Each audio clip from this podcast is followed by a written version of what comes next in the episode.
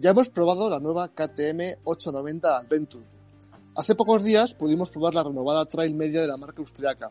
Hablaremos de esto y de mucho más en Charlas de Redacción, el podcast de Moto1 Pro, donde semanalmente os contamos la actualidad del mundo de la moto. Hoy estamos Alfredo, Hilde, Josep y yo mismo, Juan. ¿Qué tal, chicos? Buenos días, encantado de estar con vosotros otra vez.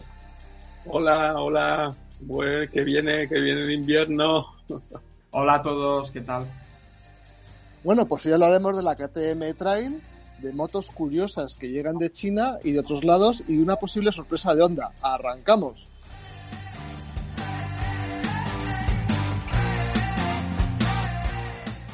Esta semana hemos visto anunciarse algunas motos que por lo menos podemos decir que son curiosas y exclusivas. ¿Hilde? Pues sí, eh, Juan, perdona, que me, has cogido un poco... ¿Qué estabas haciendo? Un poco despistado. Es, la edad, es la edad, o sea, perdonadme. Efectivamente, eh, hay algo más británico y más exclusivo que un Aston Martin o una Broad Superior. En la actualidad ninguna de las dos marcas son propiedad británica, pero bueno, no vamos a entrar en eso. Hablamos de una moto que se llama la AMB 001 Pro, que es la evolución de la AMB 001. Una moto que ya costaba 98.000 euros y ahora la versión Pro viene con un peso de 175 kilos en seco y 222 caballos. Rogue Superior dice que solo se fabricarán en, la fábrica que tiene en Francia 88 unidades y aunque no sabemos cuánto costará, sí que podemos estar seguros que, habrá que desembolsar más de 98.000 euros, que es la que cuesta la eh, versión básica, digamos, ¿no? Y después, es una curiosidad que que es eh, el scooter Horwin Cementi Zero, que ya estamos otra vez con los nombrecitos producto de una noche sin dormir, ¿no?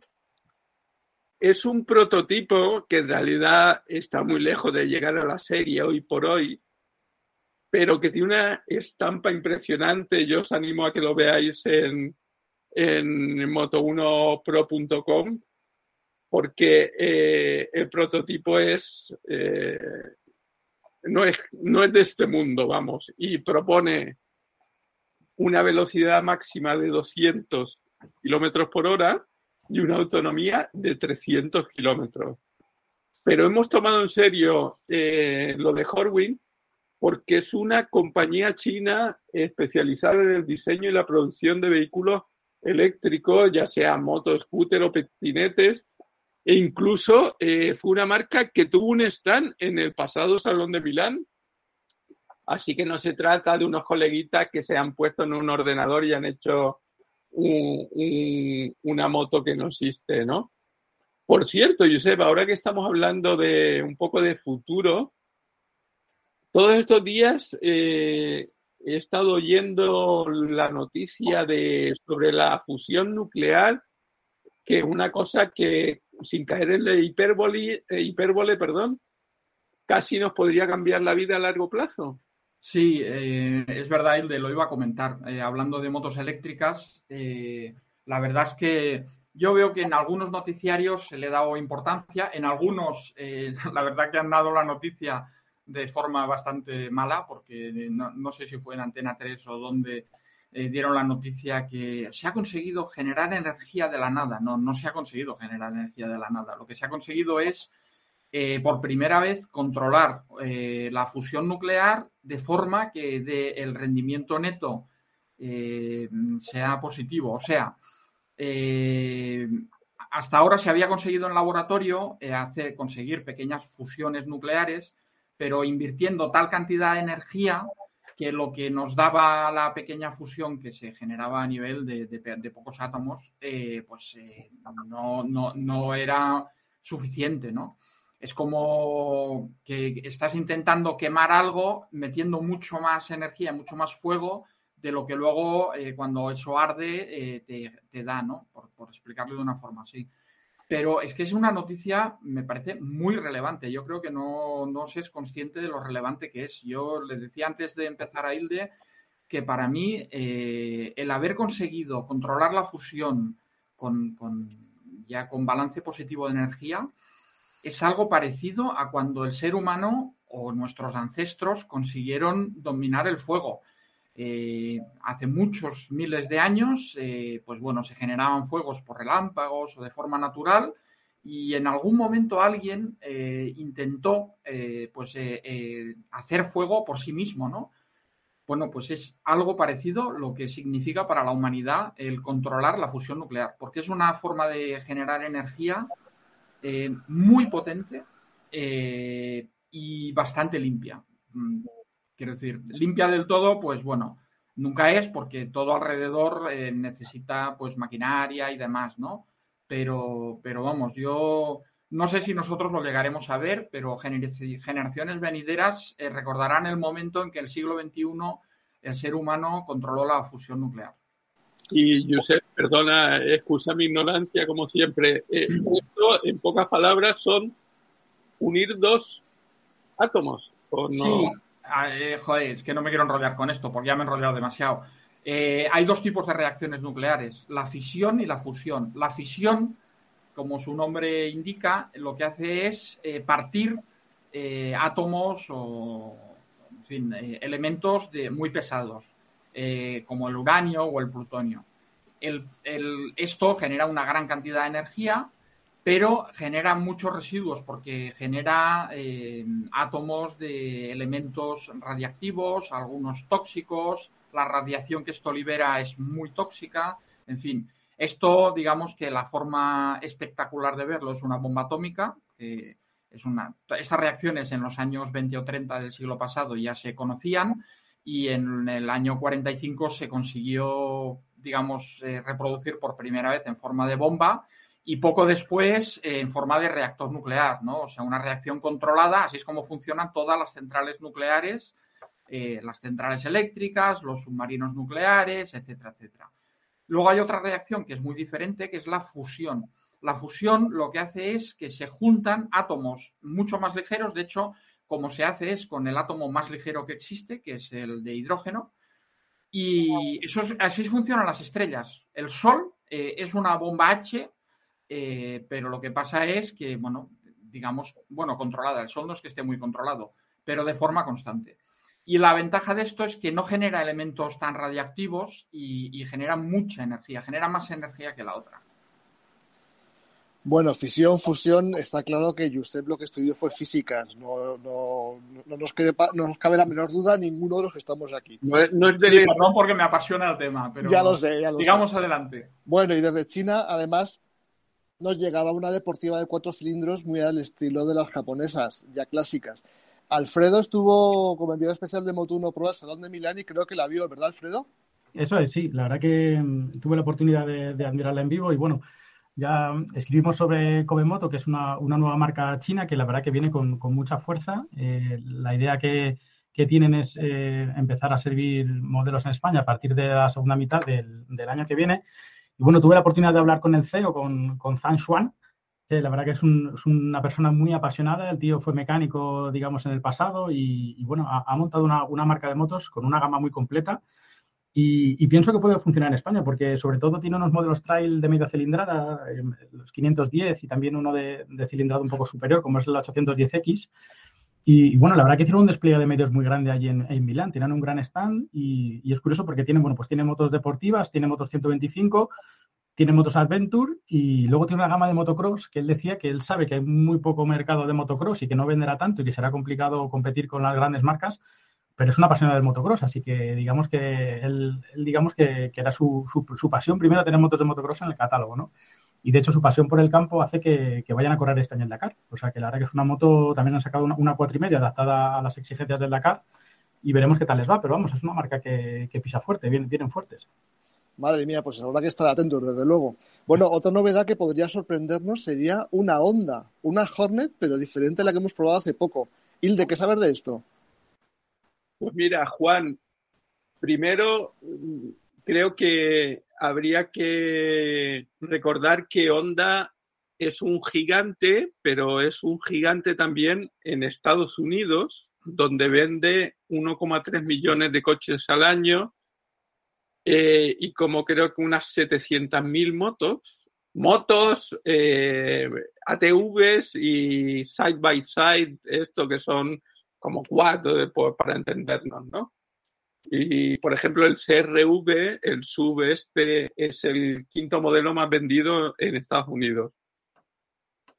Y por otro lado, eh, todos sabemos que a, los estadounidenses les encanta un desfile. Todos hemos visto las pelis estas donde se ven los desfiles, las mayores y tal. Pues bien, hay un desfile en Pasadena muy famoso, en Pasadena, California, que se celebra el 1 de enero para festejar la llegada del año nuevo, que creo que este año, como el 1 es domingo, se va a hacer el día 2 pero total, que hay un desfile muy famoso en Pasadena que se llama el Rose Parade, como el, desfile de la rosa o algo así. Y el patrocinador de este desfile es Honda, que tendrá una enorme carroza en la que presentará algunos de sus vehículos, bueno, hasta aviones, porque Honda también fabrica aviones. Y lo que aquí nos interesa es que se anuncia que en la carroza habrá también una moto eléctrica y en el cartel de los productos de Honda que eh, vamos a ver en el desfile, se podía ver el dibujo de una moto que se asemejaba mucho a la Hornet que se acaba de presentar en Almería, pero con propulsión eléctrica. Eh, no se veía muy bien, pero se intuía como un motor eléctrico y una batería y tal. Lo que, lo que eh, hay que ligarlo con lo que la marca ha dicho hace pocos meses, que iba a presentar 10 modelos nuevos eléctricos en los próximos años, de los cuales tres serían motos de ocio.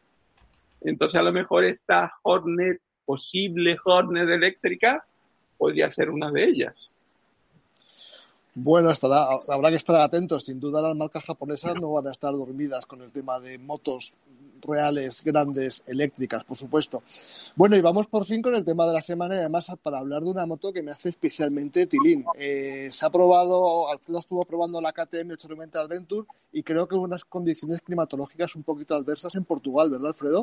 Sí, la verdad que fue una pena porque, bueno, viajamos a Portugal a ciegas porque no teníamos información sobre el modelo. Tuvimos la suerte de ser eh, el primer grupo que, probó la, el primer grupo de periodistas que probó la, 890 y realmente llegamos al hotel sin, saber un poco las, especificaciones del modelo. Yo esperaba que, fuera más un restyling y, un poco, como sabéis, se presentó la 890 Adventure R en Estados Unidos y, que un poco iba a coger esas líneas, pero la moto, la moto cambia bastante. Eh, pues un poco lo que comentaba, cambios en la carrocería, el asiento ha sido rediseñado, la pantalla ya coge unas, unas formas más anchas y, la verdad que, cubre, cubre muy bien.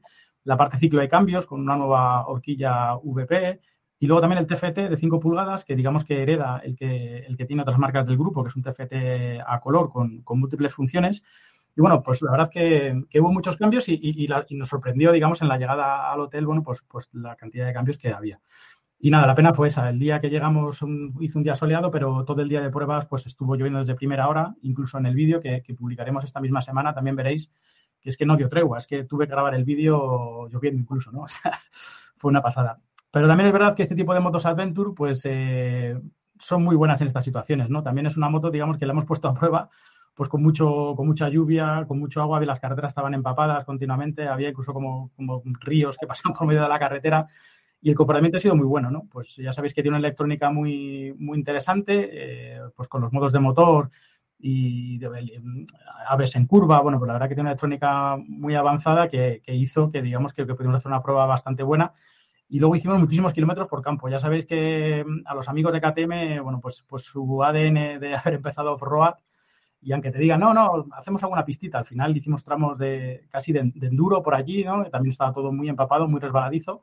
Pero es verdad que estas motos ya puedes hacer, lo digo en el vídeo, bueno, pues, pues digamos que, pistas de verdad, o sea, puedes hacer casi enduro, ¿no? O sea, realmente eh, puedes desconectar el, el, ABS completamente, el control de tracción, el acelerador, o sea, lo puedes adaptar a, off-road y la verdad que pudimos hacer unas pistas bastante, bastante interesantes.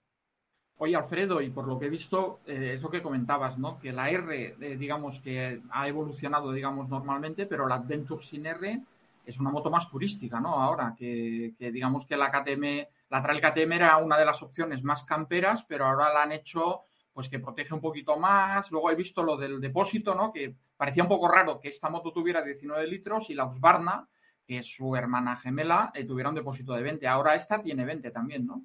Sí, bueno, digamos que mantiene lo que, lo que ya mostraron con la 790, que es el, depósito que abraza el motor.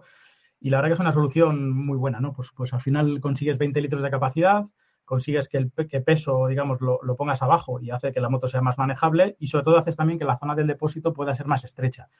Y es muy importante porque para las tallas más bajas, este tipo de motos, pues ya sabéis que, que a alguno le puede eh, generar problemas, ¿no? Y, realmente, bueno, tiene una altura al suelo de 840 milímetros y yo que mido 1,72, que no, soy tampoco muy alto, eh, llegaba perfectamente, ¿no? O sea, digamos que la zona del depósito no es tan ancha porque al poder eh, tener el depósito, digamos, abrazando el motor, pues bajas parte de los litros abajo y la verdad que es una solución muy buena. Esta vez, en este modelo ya está más, más bien integrado, los protectores que han hecho, la verdad que son muy bonitos. Y, y, queda muy bien. La verdad que estéticamente, sobre todo la moto estéticamente ha ganado muchísimo, la pantalla funciona súper bien el TFT está actualizado, o sea, realmente lo han hecho pues eso, más viajera aún y, digamos un poco más, más actual, una moto más al día, ¿no? Oye, una pregunta de una cosa que me ha convencido un poquito menos. El tema ese del, de, la, de la electrónica en modo demo. El demo mode, sí. Aunque creo que no lo han definido del todo, ¿no? Porque yo creo que ellos mismos han lanzado un poco el globo sonda y están viendo, ¿no? Cómo la gente se lo toma, ¿no? Cuéntanos. Realmente es una, es una novedad en una moto de serie. Yo, yo creo que no, no, no había visto algo así, ¿no? O sea, lo que ofrece KTM es que tú saques la, moto del concesionario con toda la electrónica disponible. Entonces, tú dispones de 1.500 kilómetros para probar toda la electrónica que tiene la moto. Y a partir de los 1.500 kilómetros vas a un concesionario KTM y eliges aquello que, quieras quedarte, digamos, en, la moto, ¿no? Entonces, esto eh, se aplica tanto al control de crucero, em, también tienes el, el ABS, bueno, hay una serie de parámetros eh, de electrónica que tú tienes que elegir, el quick shifter, por ejemplo, Em, entonces tú tienes que elegir realmente los parámetros con los que te quedas. Yo lo veo bien en el sentido de, por ejemplo, a lo mejor no vas a meter el quick shifter y lo pruebas durante 1500 kilómetros y luego decides si te lo quedas. O sea, para probar, digamos, eh, la electrónica disponible de la moto, el, modo rally también, por ejemplo, que es un modo en el que tú puedes, cada parámetro de la moto lo puedas eh, editar de modo independiente, pues quizás no te lo planteas en un primer momento, pero si lo pruebas, bueno, pues digamos que luego puedes elegir si te lo quedas o no. La verdad que es algo novedoso, es verdad que no estaba tan definido, sobre todo a nivel de precios, una vez que pasen los 1.500 kilómetros, pero bueno, vamos a ver qué tal les funciona. La verdad que es algo nuevo, oye, que puede ser un valor añadido para la moto. Sí, bueno, eso, por ejemplo, en coches, hay coches que tienen opciones, eh, me parece que BMW, eh, hay, una serie de gamas que, por ejemplo, tiene asientos calefactables que vienen fabricados y así de serie y si no pagas una cuota mensual, que es opcional, eh, no lo puedes activar. Es una cosa, ahora mismo nos suena muy raro porque estamos acostumbrados a que cuando compras algo tiene todo lo que tiene, ¿no? Pero, pero bueno, yo creo que de cara a futuro pues habrá, habrá, habrá que acostumbrarse a esto, ¿no? para algunas cosas a mí no me parece mal, porque a lo mejor es lo que tú dices, el modo rally o modos muy avanzados de, de hay veces que hay motos que tienen tantas opciones electrónicas que tú dices, es que esto yo mm, no me voy a meter en circuito, no lo voy a usar, eh, no, lo necesito, ¿no? Pero en cambio hay otras, por ejemplo, el control de crucero, no tiene mucho sentido que en la piña tenga un botón dedicado a eso y que luego resulte que no esté activo, ¿no? Pero bueno, lo vamos a ir viendo, ¿no? Yo siempre tengo, que... tengo, no, quería preguntar una cosa, Alfredo. Tengo siempre dudas. Con una trail media tan equipada como la, la 890 Adventure, ¿Tiene sentido una Super Adventure? ¿Tiene sentido las, las trail más grandes? Porque yo veo que ya con esto puedes viajar con todo lujo de detalles, ¿no? Es una buena pregunta. Eh, yo en mi caso, que sabéis, soy un usuario trail desde hace más de 10 años. Sí. Para mi caso personal es más que suficiente. O sea, esta moto rinde 105 caballos eh, y la moto sube muy bien de vueltas. Incluso lo que comentaba, puedes ir con, con, acompañante y con la moto cargada y, y, cunde más que de sobra, ¿no? Yo para mí, para mí sería mi moto ideal, digamos, este estilo de trail media. No, no, no necesitaría ni más potencia ni, ni, más peso sobre todo, ¿no? Porque digamos que esta moto es muy, es muy manejable, ¿no? Y luego comentaros que también hubo una sorpresa, un One More Thing, como decía Steve Jobs, que, que fue la, la, KTM 790, ¿no? Que se recupera eh, ese apellido 790 Adventure, que, que, digamos que fue la, la, la primera, ¿no? La inicial. Eh, nos sorprendió mucho porque yo cuando grabé el vídeo incluso, eh, bueno, pues comenté que habíamos hablado con los responsables de KTM y que nos parecería interesante poder tener una versión que pudiera ser limitable para el A2, ¿no? Porque ya sabéis que, digamos que el 890 al tener 105 caballos no había una versión limitable, ¿no? Pusieron cara extraña y incluso me dijeron, bueno, más adelante ya veremos, ya veremos. Pero es que el mismo día de, prueba y el mismo día de la grabación del vídeo, yo en el vídeo incluso me, me, tiro un poco a la piscina, digo que sería interesante, pero nos llegó una nota de prensa que, bueno, pues han, han lanzado una KTM 790 Adventure que realmente es la misma 890 Adventure, pero con un motor con 95 caballos y la horquilla delantera, por ejemplo, no es regulable, sino que es una horquilla que no tiene ningún tipo de regulación. Y luego, como sabéis, hay un acuerdo muy grande entre CF Moto y, KTM, y Grupo KTM, y esta moto será fabricada en China bajo los parámetros de CF Moto. Entonces, bueno, la verdad que es un modelo que también es muy interesante, que además, Josep, ya, ya podemos eh, ver cuándo podemos probarla, porque pues hay que ver un poco la diferencia de precio, porque realmente la horquilla que no sea regulable para gente muy exigente, a lo mejor pues puede ser interesante. El motor pierde 10 caballos, pero bueno, pues, pues también depende del uso. A lo mejor eh, son más que suficientes. Y bueno, la moto más estéticamente es muy bonita, tiene otros colores, tiene otra gama cromática y, muy, muy interesante. La verdad que me parece también. que hacen es, perdona, que la 790 viene de China y en cambio las 890 están hechas en, en Austria. Eso, sí. Pues aquí la, clave será el precio, ¿no? Porque el tema de la horquilla, yo confieso, cuando he probado la Husqvarna y cuando he probado las, las 890, no he tocado nada de la horquilla. Así que a mí me podría valer. y 10 caballos, no sé, pues lo que te digo, depende el, uso, pero si no es muy exigente o no vas con un acompañante y tal, realmente 95 caballos para una trail. Eh, la, 890 pesaba 215. Eh, ah, bueno, es verdad que han ganado algún kilito. En la 790 eran 208 llena. O sea, es verdad que también estas motos, bueno, pues van ganando en electrónica, eh, van ganando cada vez en mayores capacidades viajeras y van ganando algo de kilos. Pero, pero bueno, lo que te digo, el motor al final la mueve, la mueve perfectamente bien con 105 y entiendo que con 95 no habría mucha diferencia. Bueno, yo lo tendría también, también muy claro, desde luego. Y bueno, una guerra fraticida en KTM, ¿no? Lo que comentamos. A 12.90, 8.90 7.90 podríamos hacer una comparativa que, que, sería. Hombre, la 12.90 es otra cosa, ¿eh? Porque Juan decía, ¿para qué lo quieres? Joder, es que te das una vuelta en una, en una 12.90 con sus 160 caballos y, es otra cosa. que lo necesites o no, ya no lo sé. Pero desde luego mm, te da una alegría al cuerpo que. Pero al final tienes que entrar en la ciudad y moverte de una manera un poquito más ágil. O sea, para un todo uso, que es totalmente como está empezando la moto de trail, creo que el 890 es más que sobrado de moto. Sí, sí consumo, porque fíjate que estuvimos, bueno, es verdad que, nos llovió, pero bueno, que en estas presentaciones son ready to race. Allí, cuando sale el monitor, allí no, allí no se mira para atrás. Y tuvo un consumo de 4,7, digamos, eh, mixto, tanto por carretera como por campo. poco. es una de las cosas buenas que tiene. Claro, y seguro que la 1290 te va a ser un gasto mayor, ¿no? O sea que bueno, sería interesante. Sí, sí, la 1290 gasta un poco más. Bueno, chicos, y para acabar nuestro podcast de hoy, tenemos el consejo de la semana que nos lo va a dar Josep. Bueno, el otro día hablábamos de la equipación de invierno y de no dejar de usar la moto en invierno y demás. Y, comentamos un poco por encima un tema que, algún lector nos ha pedido pues que entráramos un poquito más en, el, tema de la, pues eso, de la equipación, ¿no? Y hoy el consejo eh, va un, un punto más allá de la equipación.